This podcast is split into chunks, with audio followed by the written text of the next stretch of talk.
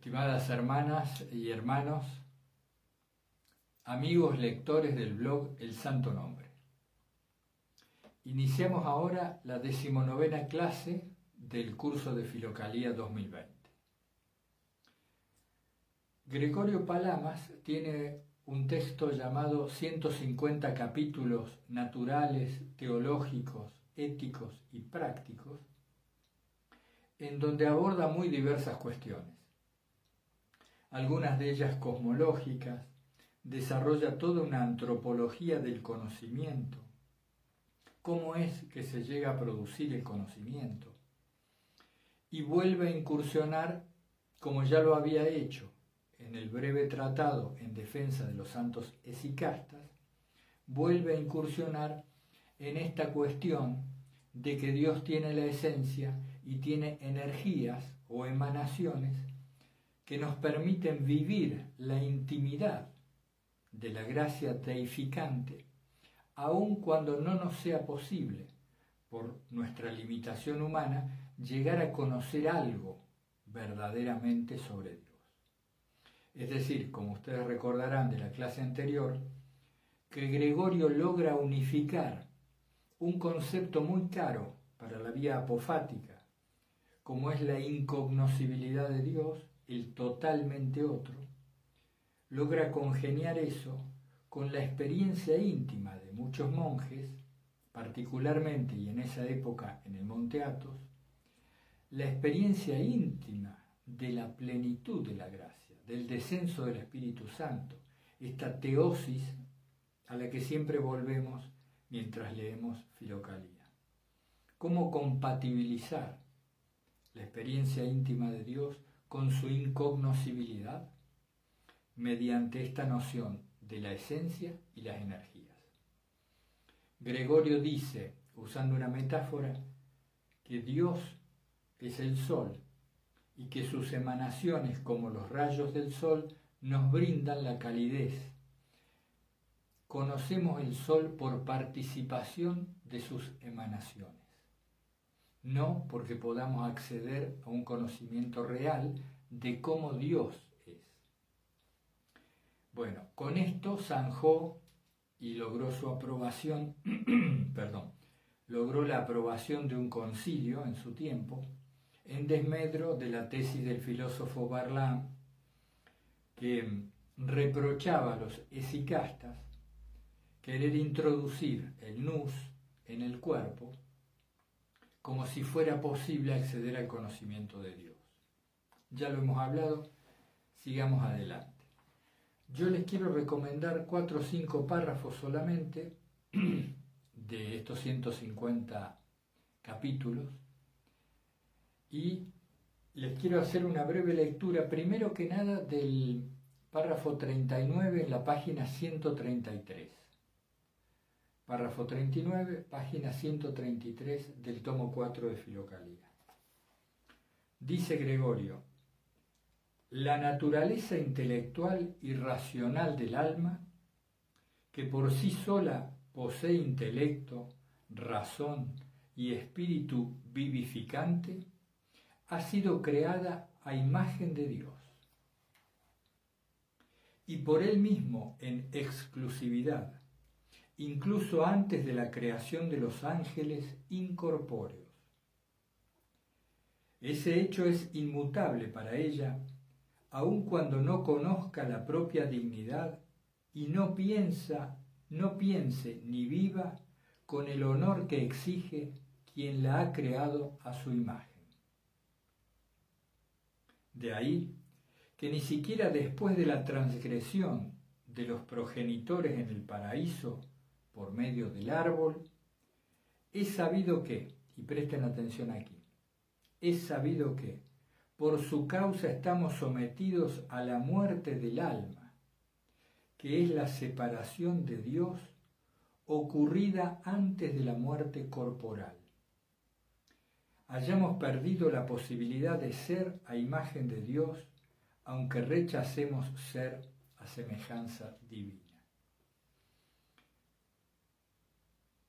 Es sabido que por su causa, es decir, por la caída original, estamos sometidos a la muerte del alma, que es la separación de Dios. La muerte del alma es estar separados de Dios, un concepto importante, y que dice ocurrida antes de la muerte corporal. Es decir, si me separo, mi alma se separa ahora de Dios, toma una dirección diferente, puede morir antes que muere el cuerpo. Quiero que lo remito a este, a este párrafo 39, es nuclear en todo el tratado y empieza con estos dos conceptos. Vamos a seguir ahora con otros párrafos. Bueno, acá les quiero leer el párrafo 31 y 32, página 129 del tomo 4 de Filocalía. Les quiero leer esto de Gregorio Palamas dentro del tratado 150 capítulos naturales, teológicos, éticos y prácticos, que es un texto complejo, intrincado, de difícil redacción y que abarca temas cosmológicos, antropológicos, de la revelación bíblica, y hace una especie de ensalada, Gregorio aquí, que puede ser de mucho interés para quien tenga la paciencia y, y el propósito de, de profundizar en este texto. Yo extraje los párrafos que me parecieron más significativos y que me permiten relacionar las notas de pie de página que hace Gregorio con la vía apofática que es parte de la, de la segunda parte de la clase. Vía apofática o teología negativa que es necesario conocer, al menos en la superficie, para mejor profundizar el trasfondo desde el cual se escribe Filocalía, que vendría a ser una preparación, toda Filocalía es una preparación para aquel estado del alma que permite la unión con Dios, que sería la cumbre de la vía negativa, de la vía apofática. Bueno, pero para no desviarme, vuelvo y les quiero leer entonces el párrafo 31, que dice, el alma de todo animal irracional es vida del cuerpo que anima. Tales cuerpos tienen vida no como esencia, sino como operación, porque se trata de una vida relativa y no de la vida en sí. De hecho, se observa que el alma no es sino operación del cuerpo. En efecto, su misma naturaleza es y se refiere a lo mortal. De ahí que muera conjuntamente con aquello que muere. En cambio, en el párrafo 32 sigue y nos aclara Gregorio. El alma de todo hombre, acuérdense, está diferenciándolo del animal irracional. Aquí dice, el alma de todo hombre también es vida del cuerpo que anima y posee una operación vivificante relativa, visible en el cuerpo que resulta vivificado. Pero el alma humana no tiene la vida solo como operación, sino también la vida como esencia, pues vive en sí. Ella posee de manera evidente una vida racional y espiritual, manifiestamente, atiendan a esto, ella posee de manera evidente una vida racional y espiritual, manifiestamente separada de la vida del cuerpo y sus operaciones. Por eso, incluso cuando el cuerpo se disuelve, el alma del hombre no se disuelve junto con él. Es más, además de no disolverse con el cuerpo, termina Gregorio, el alma permanece siempre inmortal ya que tiene la vida en sí como esencia.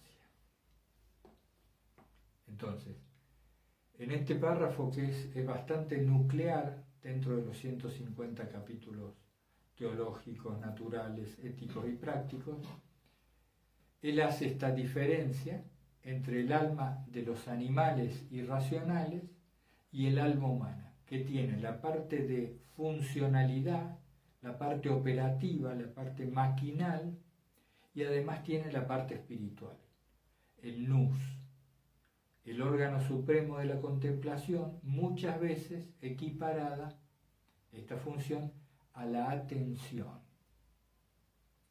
Entonces, Gregorio dice que nuestra alma es inmortal en sí y tiene una vida que vivifica el cuerpo, pero que también es independiente del cuerpo y que es inmortal, más allá del destino después de la muerte que esta alma tenga.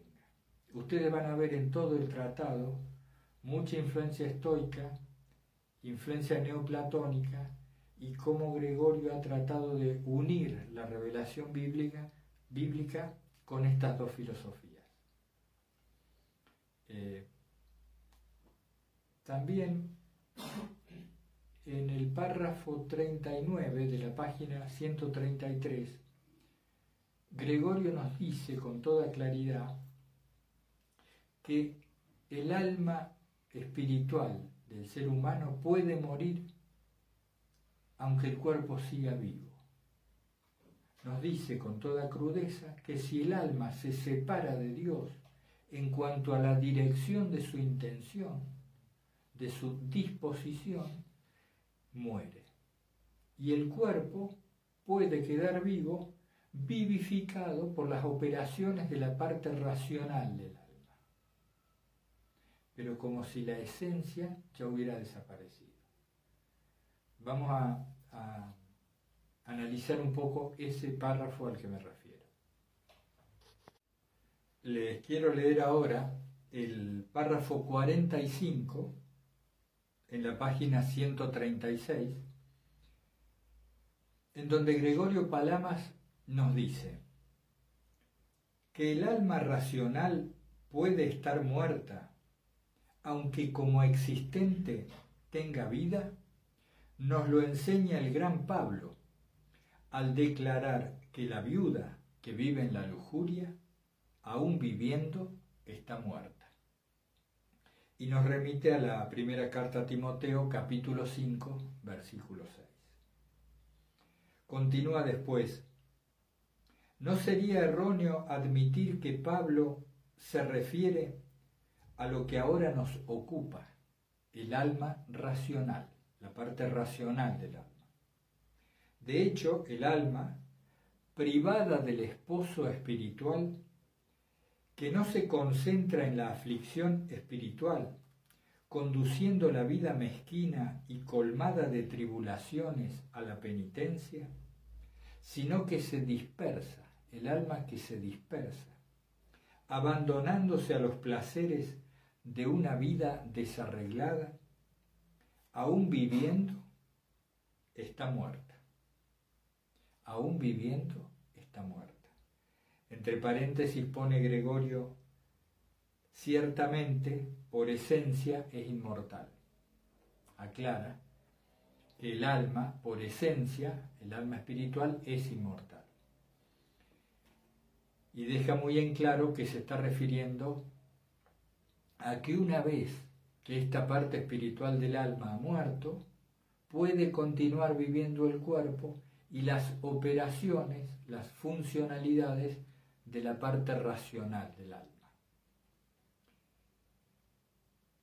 Y finalmente, para no leerles todo el párrafo, pero agrego esto, Pablo habla de la viuda privada corporalmente del esposo, que vive en la lujuria y según el cuerpo. Afirma que ella está verdaderamente muerta en lo que se refiere al alma. Es importante destacar aquí que Gregorio dice cuando la persona queda bajo las leyes del cuerpo, sometida a los ímpetus corporales, cuando la intención ya no se dirige hacia Dios, hacia la parte espiritual, sino que va en caída. Y esa alma termina siendo súbdita del cuerpo. A eso lo deja muy claro. Y también quiero ir al párrafo 69 en la página 148 del volumen 4, que me parece también muy ilustrativo. Entonces con, estas, con estos poquitos párrafos ya tienen una idea de todo el tratado en su parte medular. Dice Gregorio Palamas en el capítulo 69 o párrafo 69. La energía de Dios, participada sin dividirse, es presentada por los teólogos en plural, como anteriormente ha sido dicho por Basilio. Por consiguiente, la iluminación y la gracia, divinas y divinizantes, no son esencia, sino energía de Dios. De ahí que esta última sea producida en el tiempo y otorgada de manera múltiple y proporcional a quienes participan de ella. Atiendan ahora. Claro que el mayor o menor esplendor divinizante, el mayor o menor esplendor divinizante que infunde, depende de la actitud de quienes la reciben. Mayor grado de divinización habrá merced a estas energías divinas, dependiendo de la actitud de quienes la reciben. Vamos a hablar un poco entonces de esta actitud. ¿Qué tipo de actitud es de la que está hablando Gregorio? Vamos a hablar también de la tendencia a la antropomorfización de Dios en la que incurrimos debido a nuestro aparato perceptual, a nuestra forma de estructurar la realidad y también un poco acerca de aquello que se llama conocimiento en filocalía y por qué el conocimiento parece quedar siempre degradado a un segundo plano respecto de la intuición, del discernimiento o de la iluminación del Espíritu Santo. ¿En dónde está esta diferencia eh, entre conocimiento y percepción lúcida o percepción en la presencia de Dios. Bien, vamos a hablar un poco de la causa que hace que los esicastas defiendan con mucha pasión la vía apofática. Ustedes, ustedes van a ver en los textos de Gregorio Palamas, si se remiten a las notas de pie de página, cómo con mucha frecuencia nos, nos dirige hacia Dionisio, Dionisio el Areopagita, después llamado Pseudo Dionisio. Porque el trasfondo de toda filocalía es la vía apofática. Es decir, cuando los monjes hacen la oración de Jesús, cuando mantienen quieto al cuerpo, cuando se concentran en la respiración hasta que logran introducir la atención, el nus, al centro del corazón. ¿Qué es lo que buscan con todo eso? Acceder a la cumbre de la teología negativa o de la vía apofática, es decir, a ese silencium magnum, al gran silencio que está cargado de sacralidad y que es el máximo conocimiento, entre comillas, que podemos tener de la divinidad de Dios. Filocalía tiende a eso, aunque en muchos de sus textos parezca una vía progresiva, discursiva. Eh, entonces le decía, Gregorio Palamas remite mucho al, a Dionisio, el Areopagita, debido a que la antropomorfización de Dios es algo que está reñido con la práctica esicasta. En principio, como si fueran partes del camino mientras subimos la montaña. En principio, nuestra alma gusta de muchas palabras, de oraciones de súplica, de intersección, de oblación, de ofrenda. Todos conocemos el camino discursivo. Y poco a poco, dicen, cuando el alma se va haciendo más madura, empieza a callar, a silenciarse, y todas sus prácticas se simplifican, como por ejemplo en la oración de Jesús, hasta llegar al silencio interior. Primero silencio mental, después paz del corazón. Pero ¿qué pasa? Los atributos que debido a nuestra percepción como seres humanos le proyectamos a Dios, es decir, el Dios que nos imaginamos con atributos humanos, bondad, maldad, ira, misericordia, y tantos conceptos muy queridos por los fieles, por los creyentes, porque son conceptos que nos han señalado en dirección a lo divino y nos han ayudado en muchas partes del camino, cuando el esicasmo se hace más profundo, empiezan a ser prescindibles, o mejor dicho, se necesita prescindir de ellos porque todo conocimiento termina obstaculizando el no saber. Y resulta que es precisamente el no saber, la oscura tiniebla de Dionisio, lo que más nos permite vivir la gracia deificante o la, el esplendor divinizante, como lo dice Gregorio en su texto. Entonces, una cosa que se intenta eh, en el texto de Palamas, mediante esos análisis rigurosos que hace primero de la cosmología con los datos que él tenía en su época, y después cuando profundiza cómo es que vemos, cómo es que oímos, cómo es que se produce el conocimiento, él trata de llevarnos a una actitud en la cual aprendamos a despojarnos de todos los atributos antropomórficos que le endilgamos a Dios. No es que lo otro esté mal, como tampoco está mal lo discursivo, sino que en cierta etapa del camino empieza a ser un peso, un lastre, cosas que es necesario abandonar, conceptos que es necesario abandonar. Tampoco esto puede ser forzado, sino que llega un punto en donde el alma del orante siente la necesidad cada vez de mayor simpleza. Y esta simpleza es despojo de lo intelectivo, de lo racional, y también despojo de la propia voluntad.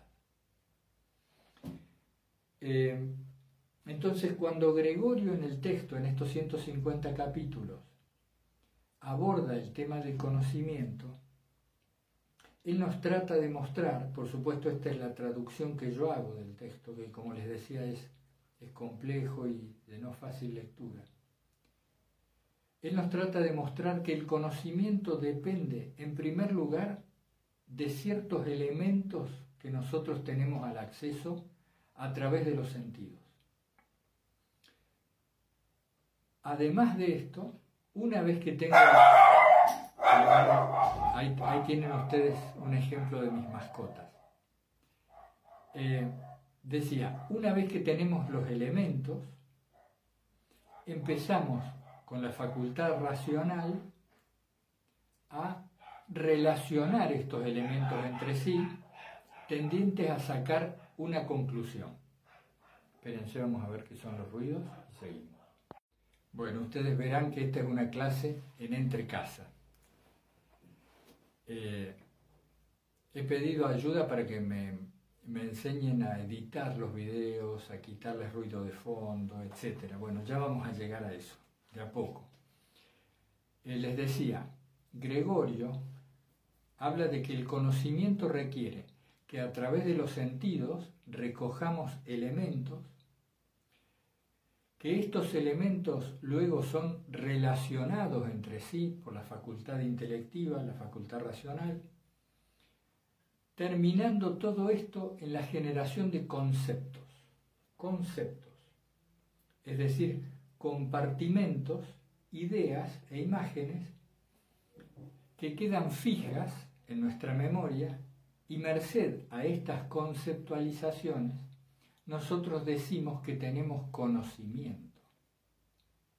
Esto es muy parcial, muy falible porque dependiendo de la cantidad de elementos que tengamos al acceso nuestro a través de los sentidos, diferente será nuestra capacidad de relacionar esos datos esa información y muy diversos pueden ser los conceptos que armemos en uno o en otro caso. No es lo mismo el tipo de conocimiento al que accede quien con un telescopio en el siglo XVII observaba cuatro planetas, de quien hoy en día tiene a disposición mucha más información con los telescopios como el Hubble o esos que están en la alta atmósfera o más allá de la atmósfera. Es decir, los elementos de que dispone el ser humano van cambiando de acuerdo a su propia posición, a la época, a los instrumentos que disponga y demás. Además, el ejercicio creciente de sus facultades racionales le permite, conforme avanzan las generaciones, relacionar con mayor complejidad los datos recabados a través de la percepción. Pero estos conceptos que la facultad racional termina organizando son como fotos. Imaginen ustedes que nosotros salimos al patio, vemos el árbol, le sacamos una foto en tamaño natural y luego la colocamos sobre el árbol de tal manera que yo ahora, cada vez que salgo al patio, me remito a la foto del árbol y ya no miro más el árbol original. Esta sería la función de los conceptos. Un concepto termina siendo una creencia en sí misma. Es una palabra que se asocia a una imagen y a toda una serie de creencias relacionadas. Un concepto es como una foto, una fijación de la experiencia, algo estático. Entonces, el conocimiento humano es falible por muchos factores y uno de ellos es por este detenimiento que hace de la experiencia. Para poder asirse a la experiencia, el ser humano la detiene, la fotografía. Y esto está en la raíz misma de su estructura de percepción. No se olviden ustedes que además de la información que nos llega de los sentidos, nuestros sentidos captan diferentes franjas de la realidad. Los ojos captan las ondas lumínicas, los oídos las percusiones, los movimientos del aire. Gregorio Palamas dice que los oídos captan rumores y así con los otros sentidos. Es decir, supongamos, si acá está la realidad, es filtrada antes que nada por los sentidos, por el estado de esos sentidos y por la capacidad de cada sentido. Y ya nos llegan franjas de conocimiento. A todo esto, a toda esta información, la facultad racional la organiza. Esto es percibir. Percibir es organizar los datos que han llegado. Y de toda esta ensalada se hace a su vez una organización particular de acuerdo a los intereses de la persona en ese momento. Y así podríamos seguir largo tiempo, no los quiero cansar. Pero a esto se dedica Gregorio en buena parte de los 150 capítulos, además de a una cosmología que a nosotros nos despierta una sonrisa debido a los datos de los que hoy disponemos. Finalmente les decía, me quiero referir en cuanto a, Gregorio al tema de la actitud, porque en el párrafo 69 de la página 148, Gregorio dice que el esplendor divinizante depende de la actitud de la persona, de la actitud del alma, mejor dicho. Según cómo nos dispongamos, va a ser la plenitud de la gracia. Si ustedes se fijan, una actitud es una postura. Se dice, el, el deportista estaba en una actitud agresiva, por ejemplo. ¿Qué es una actitud?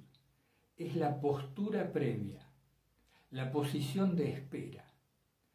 Y esto involucra tanto nuestra actitud intelectual como la actitud emocional o anímica, y la disposición a la acción.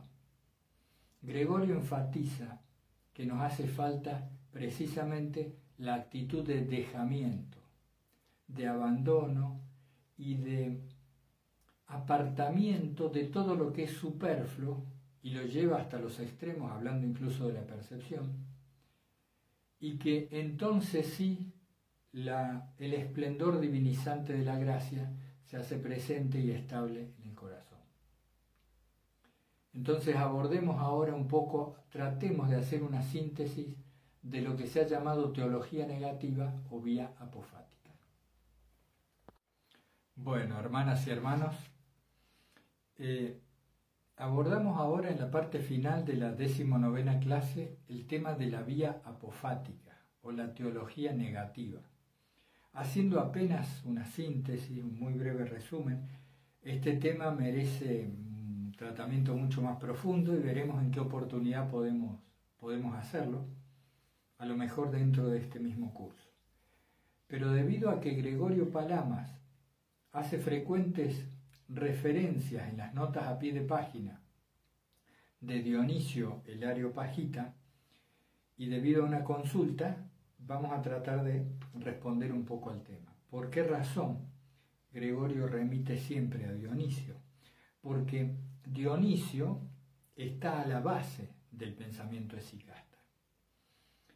Eh, ustedes saben que en esa época había una mixtura entre el neoplatonismo la, influencia de los estoicos y la revelación bíblica, que por ejemplo Gregorio, a través de la revelación, intenta ensamblar estos otros conceptos que eran percibidos como muy útiles, pero sin embargo adolecían de la falta de sustento bíblico, que es lo que Palamas amalgama con bastante sabiduría y acierto. Dionisio, después llamado pseudo Dionisio Areopagita, es un personaje controvertido y misterioso, porque al parecer nunca existió. Algunos dicen que fue un personaje introducido precisamente para contaminar la verdadera doctrina cristiana, pero luego con el correr de los siglos y recientemente los dos últimos siglos, los eruditos se han ido inclinando más bien a una tarea, a una búsqueda de influenciar positivamente el ambiente de la época. Alrededor del siglo VI parece haberse escrito la teología mística y las obras del pseudo Dionisio. No en el siglo I, que es cuando teóricamente surgieron estos escritos de un discípulo de Pablo en el Areópago como se relata, en parte de esta anécdota se relata en los Hechos de los Apóstoles. Después veo si busco la, cita y les, les, escribo la cita debajo. Em, entonces, Dionisio, el pseudo Dionisio, tiene una serie de breves escritos, entre ellos los nombres divinos, de los nombres divinos, tiene Teología Mística, que es el más conocido y muy breve, y una serie de cartas dirigidas a Gallo, que era otro discípulo de San Pablo. Pero este Gallo, como decimos al que se dirige el pseudo Dionisio, o es un personaje inventado a los fines didácticos, o se refiere a otra persona. Todo hace indicar que es lo primero. Pero vamos al, asunto que nos importa. La vía apofática, no discursiva, también llamada teología negativa, es aquella en donde el creciente despojamiento de los conceptos, de las palabras, de las ideas y de nuestras creencias y proyecciones sobre Dios, el creciente despojamiento nos deja inmersos en la nube del no saber una alegoría, una metáfora muy querida para los apofáticos. Taulero ya habla de esta nube.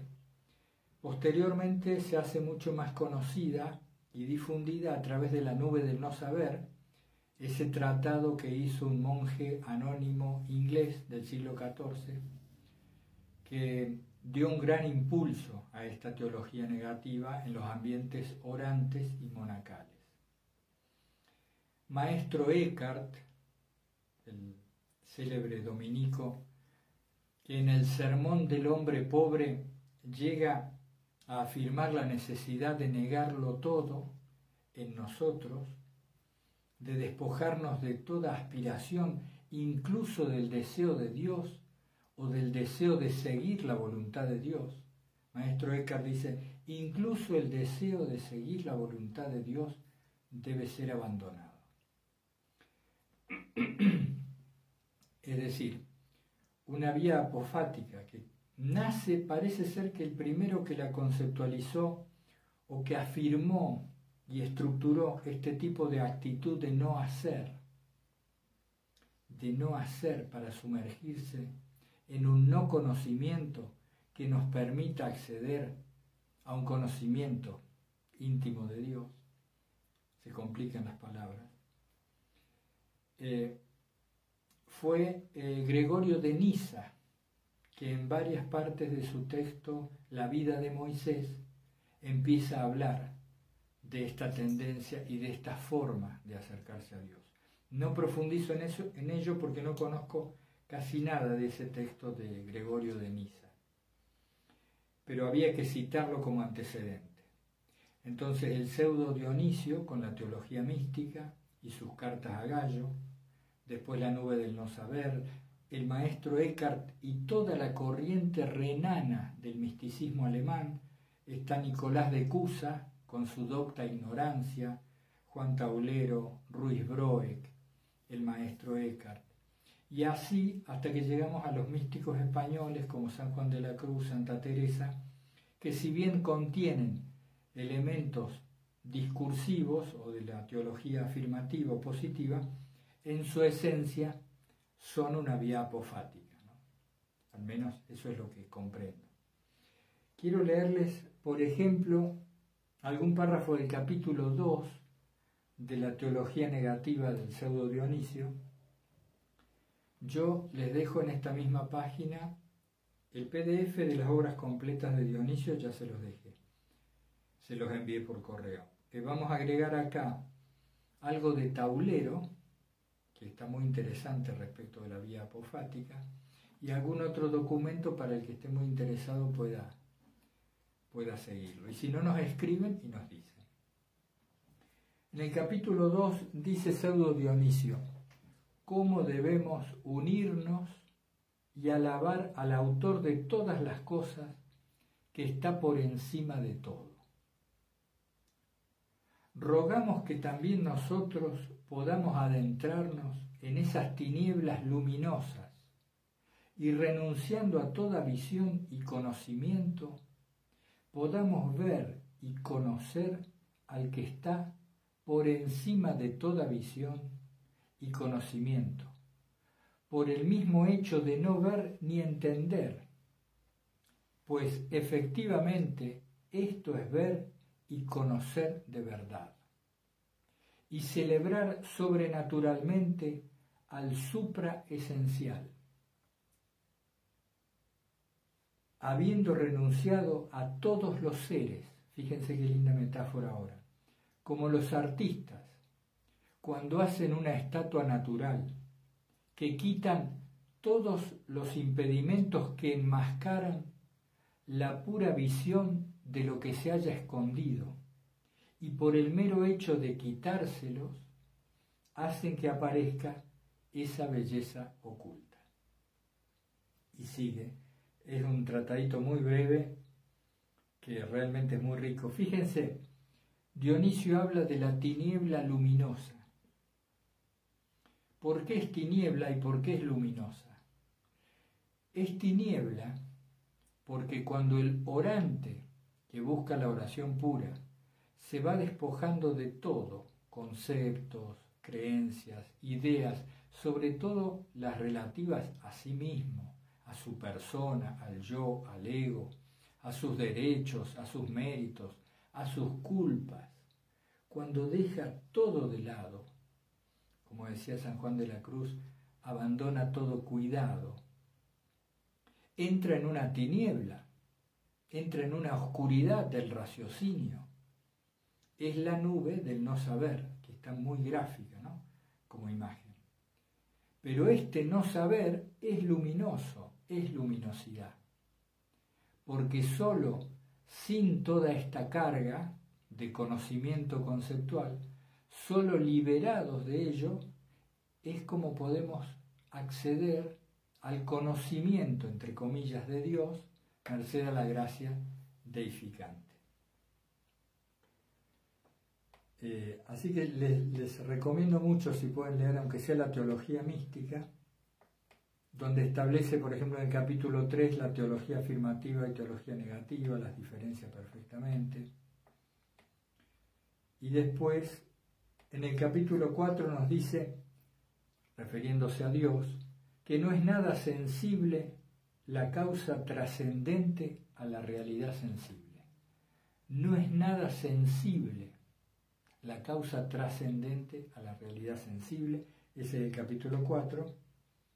Y después en el 5, que no es nada conceptual la causa suprema de todo lo conceptual. Es brillante el modo en que lo expresa también Pseudo Dionisio, más allá de, de quién era históricamente hablando. Termina la teología mística diciendo, nada en absoluto se puede negar o afirmar de ella. Está hablando de la, de la divinidad. Pero cuando afirmamos o negamos algo de las cosas inferiores a ella, no le quitamos nada, pues la causa perfecta y única de todas las cosas está por encima de toda afirmación y también la trascendencia de quien está sencillamente libre de todo, está por encima de toda negación y más allá de todo. No le alcanzan las palabras a Dionisio para ponerlo a Dios como el totalmente otro, que no es ni la forma ni la no forma, está más allá de lo que es y también de lo que no es, y se vale así de toda una serie de atributos y conceptos intentando expresar lo inexpresable, porque precisamente es inexpresable y solo es posible de ser vivenciado o intuido en una intimidad en el corazón silenciosa absolutamente. Bueno, ahí tienen una idea extremadamente sintética para aquel que no, no conocía y que nos consultaba sobre el tema de la vía apofática o la vía de, del no saber, que ya vamos a, a ver si volvemos a, o destinamos alguna clase en el futuro a estos textos, que son muy interesantes, aun cuando no sean de filocalía porque vienen a cuento. Bueno, y para darles una breve idea de la carta, las cartas a Gallo, yo les hice una revisión y me gustó, yo creo que la primera es, es la más contundente. Dice, la luz hace invisibles las tinieblas. La luz hace invisibles las tinieblas. Es decir, la luz del conocimiento. Mientras más conocemos, menos sabemos, porque diferencia claramente lo que es el conocer de lo que es el saber o el ser. Y hace una serie de citas bíblicas, Juan 1.5, Juan 3.19, Hechos 26.18, Romanos 2.19, 1 Corintios 4.6, bueno, ahí las tienen. Dice, la luz hace invisibles las tinieblas y más aún la mucha luz. Por eso suele decirse que mientras una persona es más erudita, más difícil es llegar a la simplicidad del corazón y esto sin duda no es así en todos los casos, pero suele ser muy frecuente que mientras más conocimiento mental hay, más argumentos, más discusión, más duda, más intelequia que nos aparta de la intimidad del conocimiento de Dios. Los conocimientos, dice Dionisio, hacen invisible el no saber, y más aún los muchos conocimientos. Este concepto es con el que yo los quería dejar referido a la vía apofática. Dice, si tomas el no saber como trascendencia y no como privación, puedes decir esto con toda verdad. No consiguen el no saber ante Dios quienes tienen la luz física y el conocimiento de las cosas. Y sus trascendentes tinieblas, las de Dios, se ocultan a toda luz y se sustraen a todo conocimiento. Y si alguno al ver a Dios, esto, esto es como el epígrafe, ¿no? Y si alguno al ver a Dios comprende lo que ve, no es a Dios mismo a quien ha visto. Y si alguno al ver a Dios comprende lo que ve, no es a Dios mismo a quien ha visto. Y cita Juan 1.18, tercera de Juan 1.11, y bueno, continúa, realmente es una carta maravillosa. No es a Dios mismo a quien ha visto, sino algunas de las cosas cognoscibles de Él. Entonces ahí les recomendaba la teología mística, las cartas a Gallo de Pseudo Dionisio Aeropagita, sobre todo la primera carta, y ojalá pudieran eh, leer La nube del no saber, yo creo que es la, y sobre todo la introducción que hace Johnston de La nube del no saber. Esa introducción es, fantástica porque hace un resumen de todo esto y la sitúa en el contexto de Occidente contemporáneo, relativamente contemporáneo. Eh, bueno, ahí les voy a dejar más materiales y ya la clase que viene vamos a ver si disponemos de todos los textos de los monjes vistos hasta ahora en un solo documento. Me, me cuesta mucho la parte técnica, pero voy aprendiendo. Y a ver si si podemos profundizar un poco en dos o tres monjes que todavía no he decidido, estoy decidiéndolo en base a lo que voy releyendo, que nos permitan, yo les diría, llegar a un nivel un poco de mayor profundidad en relación a las clases precedentes. Hicimos, yo creo que estas 19 primeras clases han sido, con todos sus defectos, han sido una buena introducción a Filoca. Si ustedes las han visto, las siguen, más o menos tienen un panorama. Y ahora vamos a escarbar un poco más, vamos a ir, ir más tranquilos y con más detalle. Eh, bueno, eh, cualquier cosa estamos a disposición como siempre. Disculpen que esta clase ha sido muy accidentada por razones de contexto en el ámbito en que me encuentro y he tenido que hacer varios pequeños vídeos y después unirlos. Eh, Así que bueno, estamos a disposición y la próxima semana ya vamos a volver a tener las reuniones virtuales. Sería el viernes de la próxima semana, recién. Pero ahí, si Dios quiere, vamos a, reiniciar esas reuniones que, que eran muy interesantes por el intercambio y también por el espíritu de hermandad que allí se daba.